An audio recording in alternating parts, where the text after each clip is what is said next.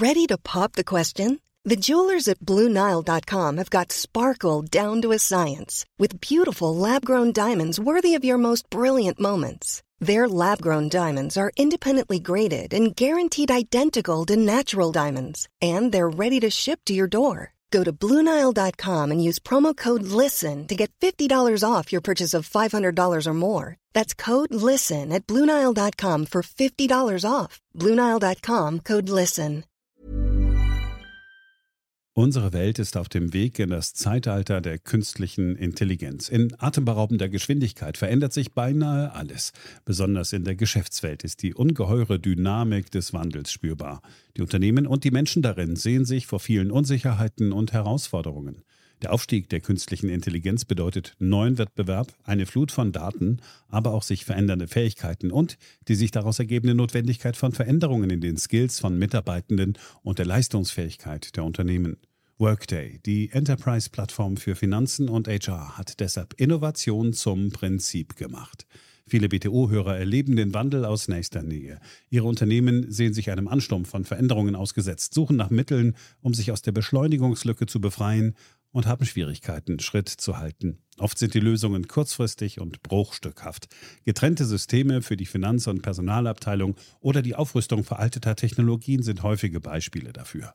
Um Unternehmen jeder Größe bei der Bewältigung dieser Herausforderung zu unterstützen, verfolgt Workday den Ansatz permanenter Innovation. Denn nur so können Kunden Veränderungsprozesse anführen, statt darauf zu reagieren. Nur Workday verfügt über einheitliche Daten, die nahtlos über eine einzige Plattform fließen und ihnen die Möglichkeit geben, intelligente Entscheidungen zu beschleunigen, Chancen zu erkennen und Risiken zu mindern.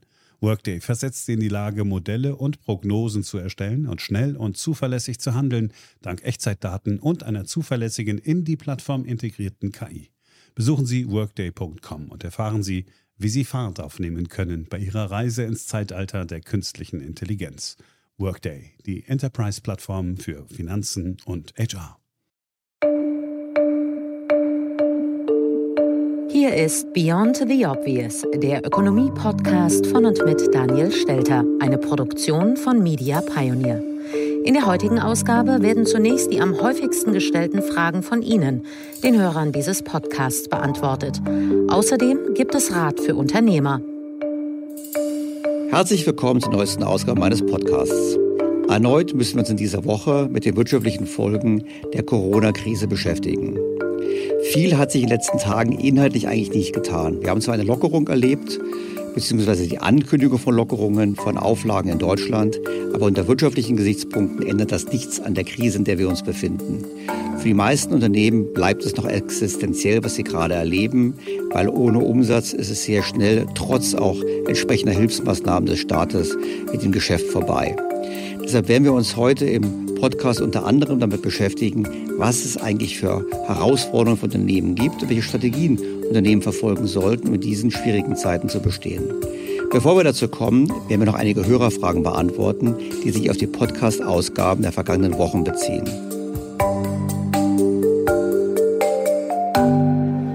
Beyond the Obvious, der Podcast mit Dr. Daniel Stelter.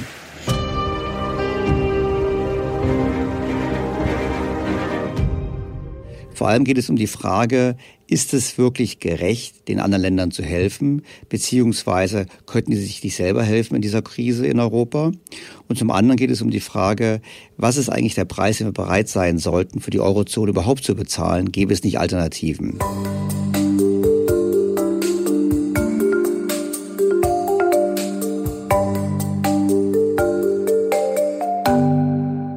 Zunächst ein Blick auf die Eurozone. Dazu folgende Hörerfrage. Wäre die Lösung für das grundsätzliche Problem mangelnde Wettbewerbsfähigkeit und Überschuldung die Einführung eines Nord- und Südeuros, also zweier Währungsräume innerhalb der EU? Also die Idee, den Euroraum zu teilen oder neu zu organisieren, ist ja nicht neu und ist eine gute Idee. Also nicht misszuverstehen, ich finde sie gut. Das Problem in der ganzen Sache ist nur, sie hilft uns jetzt nicht. Wenn wir jetzt anfangen würden zu diskutieren, den Euro aufzulösen oder zu teilen, dann hätten wir sofort einen Run auf die Banken in den entsprechenden Ländern, wo die Vermutung nahe liegt, dass sie austreten und das Geld würde sofort nach Deutschland überwiesen werden. Das heißt, die Tage zwei Forderungen Deutschlands würden im wahren Maße explodieren bei der Bundesbank. Wir würden eine Kapitalflucht haben. Haben. Ähm, das Gleiche wäre auch, die Investoren würden aus bestimmten Staatsanleihen fliehen, die EZB müsste noch mehr aufkaufen. Also wir würden Panik im Markt auslösen und würden damit einen eher ungeordneten Zerfall des Euros auslösen. Und das kann niemand wollen. Vor dem Hintergrund kann man dieses Thema erst angehen, wenn die akute Krise überwunden ist. Darüber hinaus würde uns die Auflösung des Euros zum heutigen Zeitpunkt gar nichts nutzen, weil die Schulden sind ja da, nicht bedienbaren Schulden. Man kann natürlich sagen, naja gut, wir machen das, damit wir nicht innerhalb des Euroraums für die anderen Länder gerade stehen müssen oder sollen. Das ist eine Argumentation, die ich nachvollziehen kann, aber selbst die ist eine Illusion, weil so oder so sind wir ja immer noch Nachbarn. Selbst wenn es morgen die EU und den Euro nicht mehr gäbe, sind wir alle daran interessiert, dass wir ein friedliches Zusammenleben haben in Europa und eine gute Zusammenarbeit auch. Und vor dem Hintergrund, das ist eine nette Theorie, zum jetzigen Zeitpunkt eine völlig unangebrachte Diskussion, die uns nicht weiterhilft. Der Euro, wie wir ihn jetzt haben, bleibt also zum jetzigen Zeitpunkt alternativlos? Ja, der Euro bleibt deshalb alternativlos zurzeit, weil die Kosten eines ungeordneten Zerfalls gigantisch sind. Da gab es ja Studien schon vor Corona, die wir auch schon im Podcast diskutiert haben, die vorgerechnet haben, dass ein ungeordneter Zerfall des Euros schlimmere Folgen hätte als die Weltwirtschaftskrise der 30er Jahre. Das wäre wirklich globales Chaos. Das heißt nicht, dass man das Thema nicht auf diesen Tisch bringen sollte wieder. Ich persönlich könnte mir vorstellen, dass wenn wir die Krise überwunden haben, wenn wir eine Lösung gefunden haben, um mit dem Schuldenüberhang in den Krisenländern umzugehen, dass man dann das Konzept von Parallelwährungen wieder aufgreift. Die Italiener hatten sowas schon Diskussionen gebracht wenn man sozusagen sagen würde, ja, er könnte eine Parallelwährung einführen, dann könnte man so Zielbild haben eines Euros, der zwar noch existiert, aber eben in einem oder mehreren Mitgliedsländern gäbe es noch nationale Währungen parallel dazu. Es wäre eine relativ elegante Möglichkeit, aus dem Euro lautlos wieder auszusteigen oder nicht so problematisch auszusteigen. Nur das ist eben etwas, was wir erst dann machen können, wenn wir das geordnet angehen können, nicht im Zeitpunkt der akuten Krise.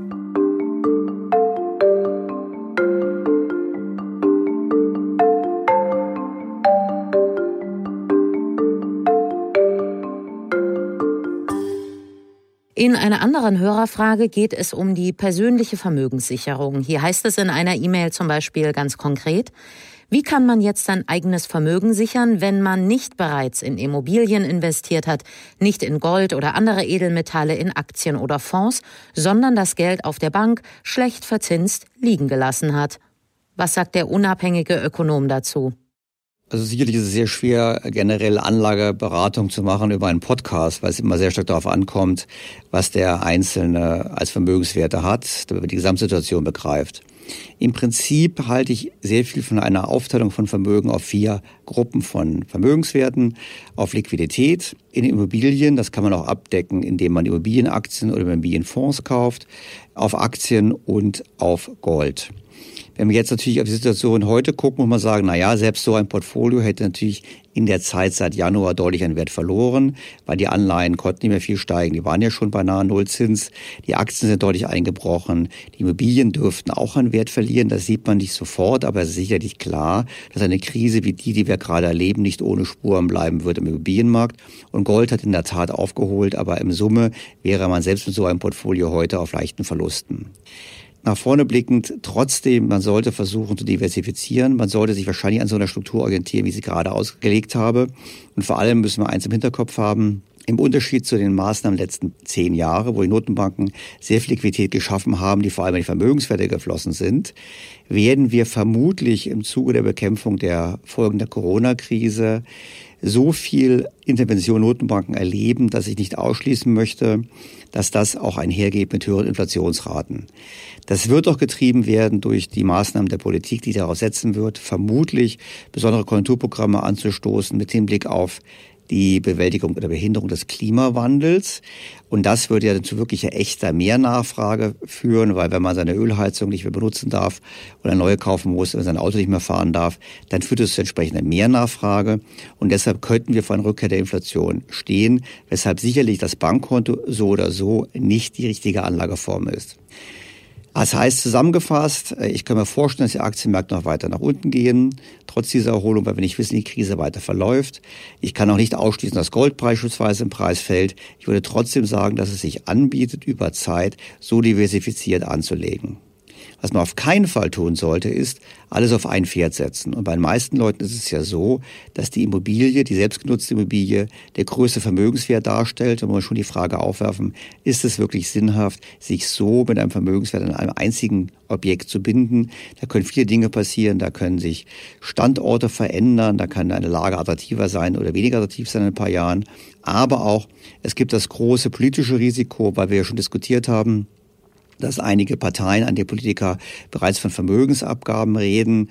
Ich persönlich glaube, am Ende wird es die Immobilienbesitzer treffen, einfach deshalb, was es am einfachsten zu besteuernste Gut ist. Über die Grundsteuer wird ohnehin schon diskutiert. Also da sehe ich eher die Gefahr, dass man dann gefangen ist in einem Vermögenswert, der gerade dem Staat als besonders attraktiv zur Besteuerung erscheinen wird. Eine weitere Frage zur Kapitalanlage bezieht sich auf Firmen, die gerade von der Krise profitieren bzw. einen Nachfrageboom erleben. Beispielsweise Medizintechnikunternehmen, Pharmakonzerne, Hersteller von Kommunikationssoftware, Streaming-Anbieter, Online-Händler. Ist es schlau, da jetzt Geld reinzustecken? Also generell würde ich sagen, dass es für Privatanleger sehr, sehr schwer ist, den perfekten Zeitpunkt zu erwischen für Ein- und Ausstieg. Das gilt sowohl im Markt wie auch bei einzelnen Aktien. Ich persönlich bin sehr skeptisch, Aktienempfehlungen abzugeben für Werte, wo man sagt, das sind jetzt die Gewinner. Weil die Werte, von denen man sagt und denkt, das sind die Gewinner, die sind ja bereits sehr stark gestiegen.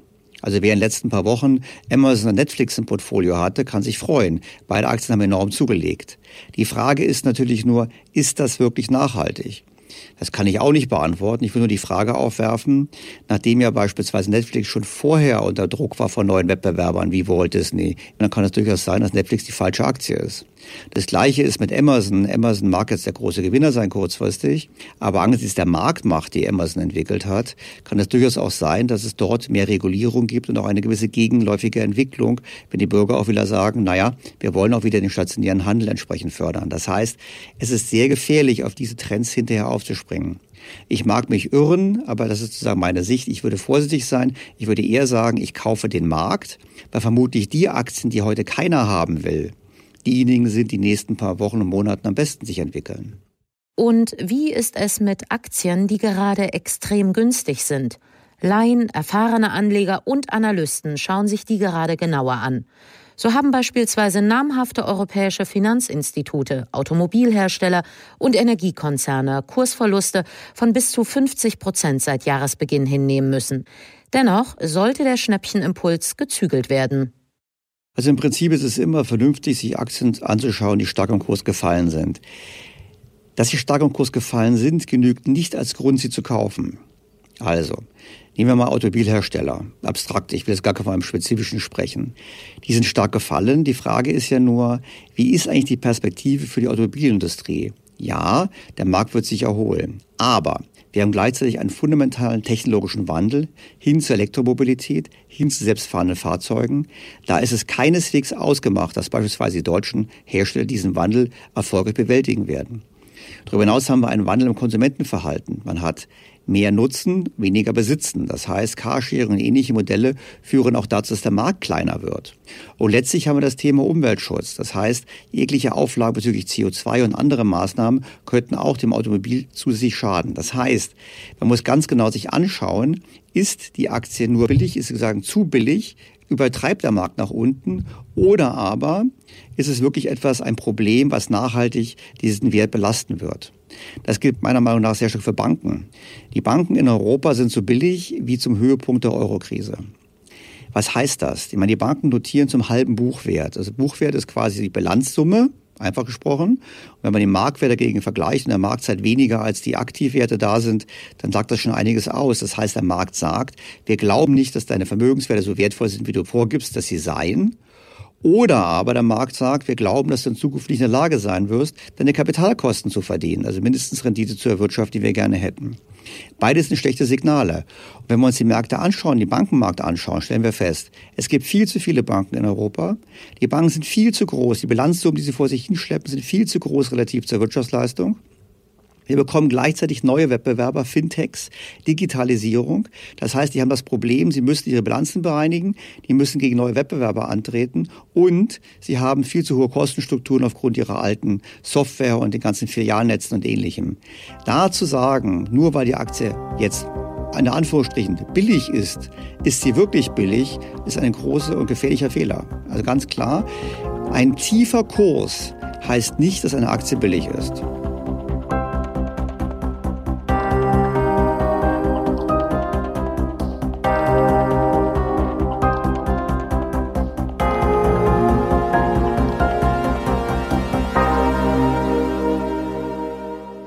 In der nächsten Frage geht es um den Tage-2-Vorschlag. Die detaillierten Ausführungen von Daniel Stelter dazu hören Sie in Folge 17, die Folge vom 5. April.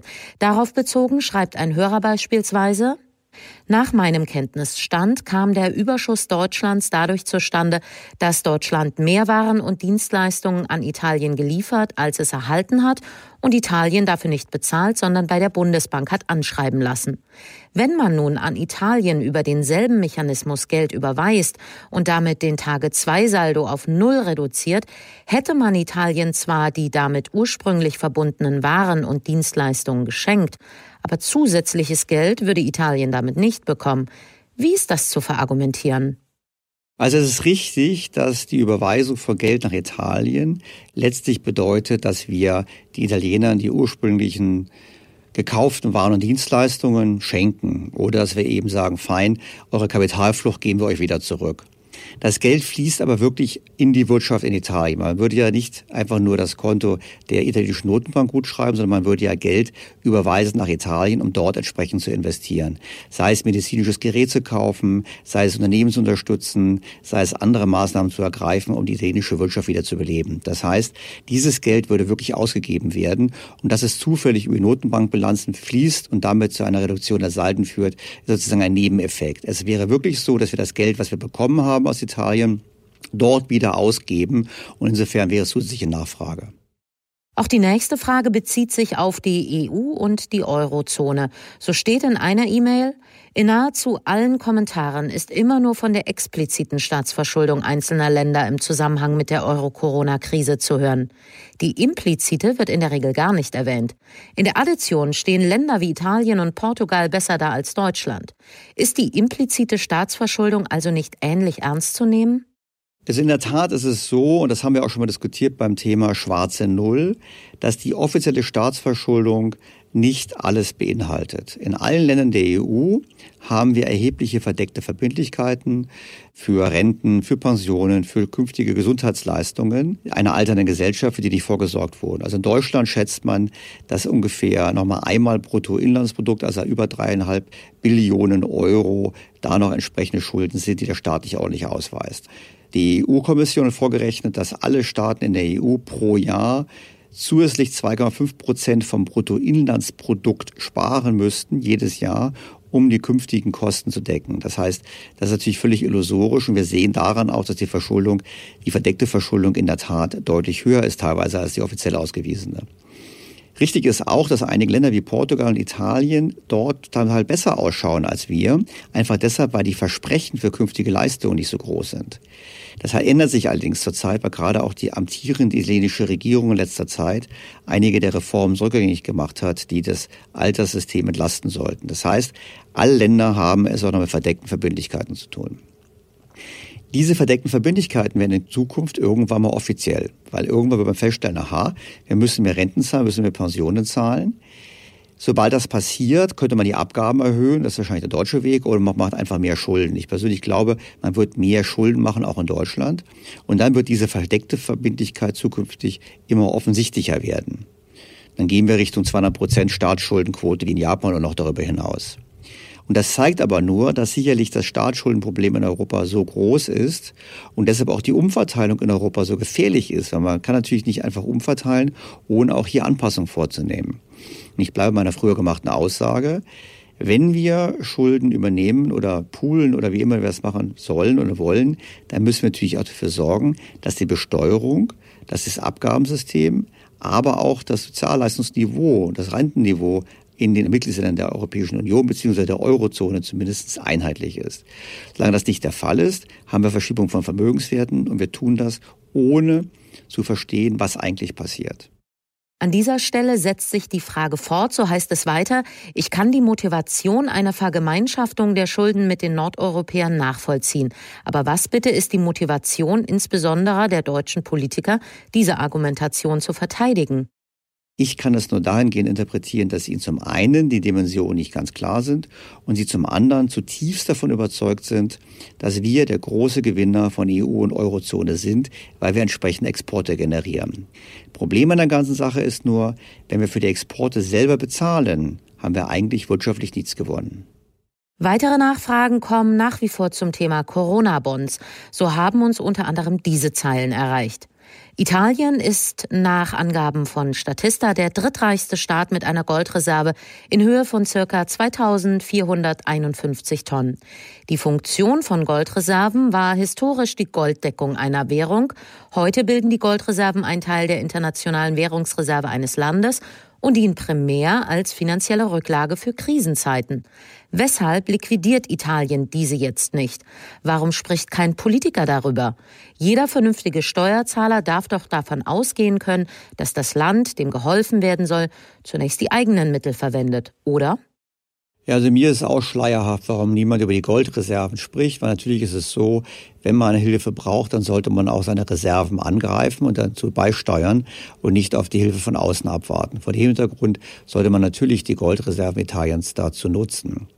Es gilt übrigens gleichermaßen auch die Frage, naja, wir diskutieren über Vermögensabgaben, das haben wir bereits hier im Podcast diskutiert, aber wenn man in Italien eine Vermögensabgabe machen würde von 20 Prozent, dann entspreche das ungefähr 100 Prozent des Bruttoinlandsprodukts als Erlös.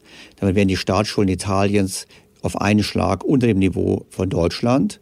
Und die Italiener wären nach dieser Aktion, zumindest nach Daten der Credit Suisse, immer noch vermögender als wir Deutschen. Also vor dem Hintergrund, man kann natürlich Vermögenswerte mobilisieren, so man das möchte. Nur wenn ich Politiker von Italien wäre, würde ich das auch nicht machen, vor allem dann nicht, wenn ich die Hoffnung hätte, andere Geldquellen zu öffnen. Nochmal, ich möchte jetzt hier gar nicht innerhalb der EU den Spaltpilz fördern. Ich möchte gar keine Ressentiments schüren. Ich glaube, dass aus verschiedenen Gründen wir trotzdem Solidarität zeigen sollten. Nur wir sollten es halt eben intelligent machen und nicht einfach nur Schulden übernehmen, ohne diese Aspekte mitzudiskutieren. Ich denke, es geht vor allem um ein Angleich des Sozialstandards und des Sozialniveaus und der Steuerleistungen. Dann kann man in die Richtung gehen, trotz dieser Vermögenswerte. Aber wie gesagt, das ist ein politischer Entscheid. Rein kaufmännisch muss man die Frage aufwerfen, warum verkauft er das Gold nicht und warum besteuert ihr eure Privathaushalte nicht stärker? Dazu noch eine weitere Nachfrage. Besteht die, vor allem aus deutscher Sicht, Gefahr, dass sich vor dem Hintergrund der Corona-Krise die durch den Brexit ohnehin schon kippelnden Machtverhältnisse umkehren. Die Süd- und Osteuropäer gewinnen an politischer Entscheidungsstärke trotz wirtschaftlicher Schwäche? Ja gut, ich meine, es ist ganz klar, mit dem Weggang der Briten fehlt der EU eine Stimme der marktwirtschaftlichen Vernunft. Und die Deutschen haben sich eigentlich über Jahre hinweg hinter Großbritannien versteckt bei bestimmten Themen haben also vordergründig sich den Franzosen angeschlossen, haben aber darauf gesetzt, dass die Briten es schon verhindern werden. Und das fehlt natürlich jetzt. Und deshalb hat natürlich auch Hans-Werner Sinn, der ehemalige Präsident des IFO-Instituts, recht, wenn er fordert, eigentlich müsste man den Lissabon-Vertrag neu gestalten, um entsprechend auch die Stimmrechte wieder anzupassen. Das wird nicht passieren. Und wir haben natürlich jetzt in der Tat eine Balance sehr starker Süd- und Osteuropäer, wenn es um die Themen von Umverteilung geht. Und der muss die Politik entschieden entgegentreten.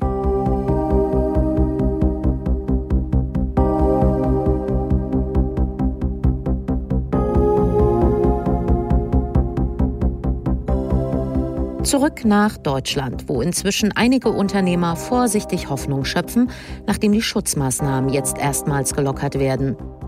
Wir öffnen stückweise einen Teil des sozialen Lebens und auch der wirtschaftlichen Tätigkeit, weil wir glauben, das könnte genau das Maß sein, was jetzt möglich ist, ohne die Erfolge zu gefährden. Was wir erreicht haben, das ist ein Zwischenerfolg. Und ich betone, es ist ein zerbrechlicher Zwischenerfolg. Zwischen nichts tun und alles aufmachen muss es differenziertere Wege geben. Diese 800 Quadratmeter sind in unseren Augen rein willkürlich gewählt und als Fallbeilösung völlig ungeeignet äh, für die Beurteilung von Gefährdungsszenarien in Geschäften. Warum diese Zahl der 800? Es ist ein ja, Kompromiss, der große Teile des Handels abdeckt, der aber eben noch die Verlässlichkeit gebietet, dass wir nicht Massenandrang an bestimmten Stellen in den Städten bekommen können. Gleichwohl wären sehr verlässliche Grundlagen für uns empfehlenswert. Das würde auch das Vertrauen sichern. Die Bewertungsgrundlagen, auch die Zahlen, die erreicht werden sollen, die ändern sich gelegentlich. Und deshalb empfiehlt sich eine Expertenkommission, um das ein Stück zu objektivieren. Gesetzt den Fall, dass die Zahl der Neuinfektionen nicht wieder stark ansteigt, werden immer mehr Firmen wieder loslegen können. Aber wie? Was ist zu beachten? In der Mai-Ausgabe des Harvard Business Manager listet Daniel Stelter ganz konkret und detailliert diverse Punkte auf. Hier schon mal ein Vorabblick darauf, was Unternehmer jetzt im Auge behalten sollten. Und es ist ganz klar, als erste Maßnahme haben alle darauf geachtet, Liquidität zu beschaffen und Kosten zu senken. Da kann ich nur daran appellieren, auch angesichts der Maßnahmen der Bundesregierung, die eben ja vor allem auf Kredite hinauslaufen und auf Beteiligungen, tun sie alles, was möglich ist, um die Kosten so radikal wie möglich zu senken. Übrigens, es ist eine gute Gelegenheit, auch Kosten zu senken, an die sie sich bisher nicht dran getraut haben, weil die Krise macht es möglich, eben bestimmte Themen, die bisher vielleicht tabu waren in den internen Diskussionen Unternehmen, jetzt anzupacken. Und ich bin sicher, bei vielen Unternehmen liegen die entsprechenden Kostensenkungsprogramme schon in der Schublade. Das Zweite ist die Frage, wenn jetzt wieder geöffnet wird, die Läden wieder aufmachen, wenn der Wirtschaft wieder langsam an Fahrt gewinnt, ist die große Frage, wie bekommt man einen möglichst hohen Anteil an dem Kuchen ab, der sich jetzt da bietet? Weil es gibt natürlich einige, die mit Vorteil sind. Also ganz klar, die Geschäfte, die kommende Woche aufmachen, haben einen Vorteil gegenüber den Restaurants, die nicht aufmachen können. Aber noch mehr benachteiligt sind zum Beispiel Reiseveranstalter, die gar keine Sicherheit vergeben können. Hier wäre zu überlegen, gibt es Möglichkeiten über Gutscheinmodelle, gibt es Möglichkeiten über kreative Ansätze von dem Umsatz, der in den nächsten paar Wochen generiert wird, trotzdem was abzubekommen, obwohl man noch nicht voll dabei ist. Dazu gehört auch übrigens, dass man weiter in den Szenarien denkt. Wir haben jetzt das Szenario, wir haben Lockerungen, wir kehren zur normalen Welt zurück und alles ist gut. Das ist ein mögliches Szenario. Es kann aber auch anders kommen. Wir können, ich hoffe nicht, dass es der Fall sein wird, aber zumindest müssen wir damit rechnen, es könnte weiter Rückfälle geben. Die Frage ist, ist man darauf vorbereitet? Wie kann man sich darauf vorbereiten? Es kann auch sein, dass bestimmte Verhaltensweisen von Konsumenten nicht mehr zurückkehren. Persönlich glaube ich zum Beispiel, dass wir nicht mehr so viel fliegen werden wie früher. Ob die Fluggesellschaften das Niveau vor dem letzten Jahr wieder erreichen werden, das kann sehr, sehr lange dauern, wenn sie es überhaupt wieder erreichen. Ebenso muss man sich schauen, was macht der Wettbewerb eigentlich? Gibt es irgendwo kreative Ideen, die man schnell übernehmen kann? Vor allem, weil man auch wissen muss, dass natürlich die Staatsbeteiligungen, die Beteiligung des Staates über Kredite, aber auch über Eigenkapital zu anderen Spielregeln führt. Wir haben eine Verzerrung des Wettbewerbs unter Umständen. Da muss man aufpassen, dass man nicht in Hintertreffen gerät. Oder aber man muss sich zum Beispiel, obwohl man es nicht braucht, Geld vom Staat holen, wenn man davon rechnen muss, dass eben der Staat in Zukunft unter Umständen diese Zuschüsse erlässt. Ich würde ja dringend dafür plädieren, das habe ich auch im Podcast immer wieder erklärt. Ebenso gilt die Frage, was für Konjunkturprogramme sind zu erwarten. Hier bietet sich die Möglichkeit, sich frühzeitig darauf einzustellen und zu sagen, wir gehen davon aus, dass der Staat bestimmte Dinge machen wird, in Deutschland beispielsweise noch radikaler Maßnahmen im Umweltschutz fördern. Die Frage ist, kann man sich darauf ausrichten, kann man jetzt auch die Zeit dazu nutzen, entsprechende Produkte zu entwickeln und anzupassen. Sie sehen an diesen paar Themen schon, es gibt eine Fülle von Möglichkeiten, mit denen man sich vorbereiten kann in dieser Zeit und sozusagen vorbereiten kann für einen besseren Start, wenn es wieder losgeht. Generell müssen wir davon ausgehen, dass wir eine Deglobalisierung erleben werden. Das heißt, Wertschöpfung wird zurückverlagert in die Regionen. Das kann gut sein, wenn man hier ein Partner ist, der zum Beispiel Dinge produziert, die bisher aus China importiert wurden. Das kann schlecht sein, wenn man bestimmte Teile der Produktion zusätzlich ins Ausland verlagern muss, weil man in Zukunft auch dort mehr vor Ort produzieren muss. Auch das sind Möglichkeiten, wo man sich überlegen kann, wie kann ich aus der Krise Nutzen ziehen. Generell als letzter Punkt stellen Sie sich vor, die Inflation kehrt zurück. Ich persönlich schließe das nicht aus, im Podcast auch schon diverse Male erwähnt. Und dann ist die Frage, sind Sie eigentlich auf eine Welt mit Inflation vorbereitet? Haben Sie die entsprechenden Modelle, um Ihre Preise festzusetzen? Haben Sie entsprechende Möglichkeiten zur Kalkulation? Weil die Erfahrung aus der Vergangenheit lehrt, dass die meisten Unternehmen eigentlich mit Inflation nicht umgehen können, weil sie es schlichtweg verlernt haben. Hier mal zu überlegen, wie kann ich meine Preis Modelle, wie kann ich meine Fähigkeit, die Preise dynamisch anzupassen, verbessern, um auf ein Szenario einer rückkehrenden Inflation vorbereitet zu sein. Das sind nur ein paar Stichworte, ein paar Ideen für Unternehmer und das ganz große Motto muss eigentlich lauten, angreifen. Nicht in Angst verfallen, nicht nur denken, die Welt geht unter. Die Nachkrisenzeit wird schwierig, aber ich bin fest davon überzeugt, sie wird vielen Chancen bieten und die sollte man nutzen. Der Krise zum Trotz ist auch jetzt schon vielerorts zu sehen, wie flexibel und schnell sich manche Unternehmen drehen können. So haben große Konzerne, Mittelständler, kleine Familienbetriebe und Start-ups umgestellt. So werden Stoffmasken als neues Modeaccessoire verkauft oder gar Teile für Beatmungsgeräte statt für die Autoindustrie. Das lässt hoffen.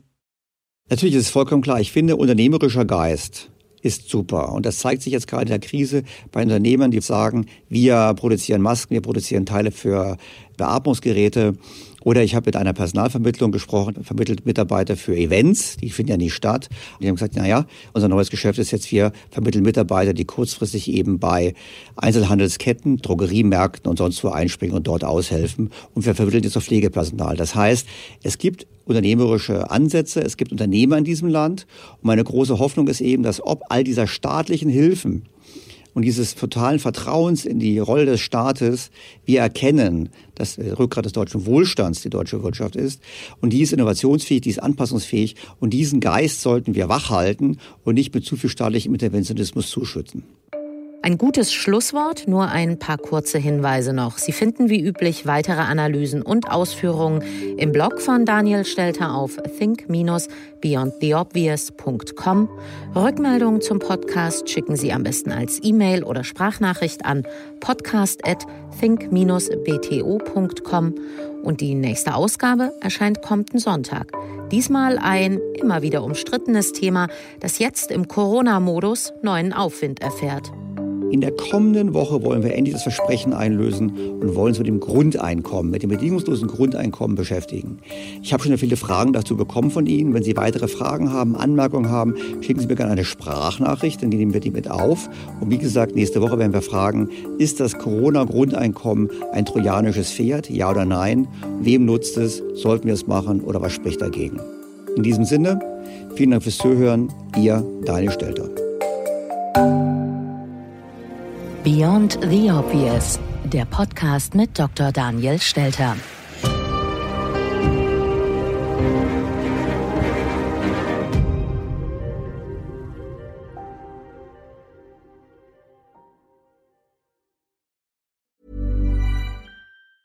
Hey, it's Paige DeSorbo from Giggly Squad. High quality fashion without the price tag. Say hello to Quince.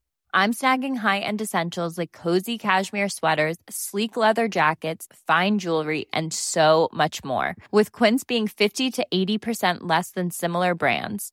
And they partner with factories that prioritize safe, ethical, and responsible manufacturing. I love that. Luxury quality within reach. Go to quince.com slash style to get free shipping and 365-day returns on your next order. quince.com slash style. Was ist noch besser als ein guter Plan? Die Möglichkeit, ihn zu ändern. Mit integrierter KI bietet Workday kontinuierliche Innovationen, die Ihnen helfen, agil zu bleiben, egal was passiert. Workday, the finance and HR system for a changing world.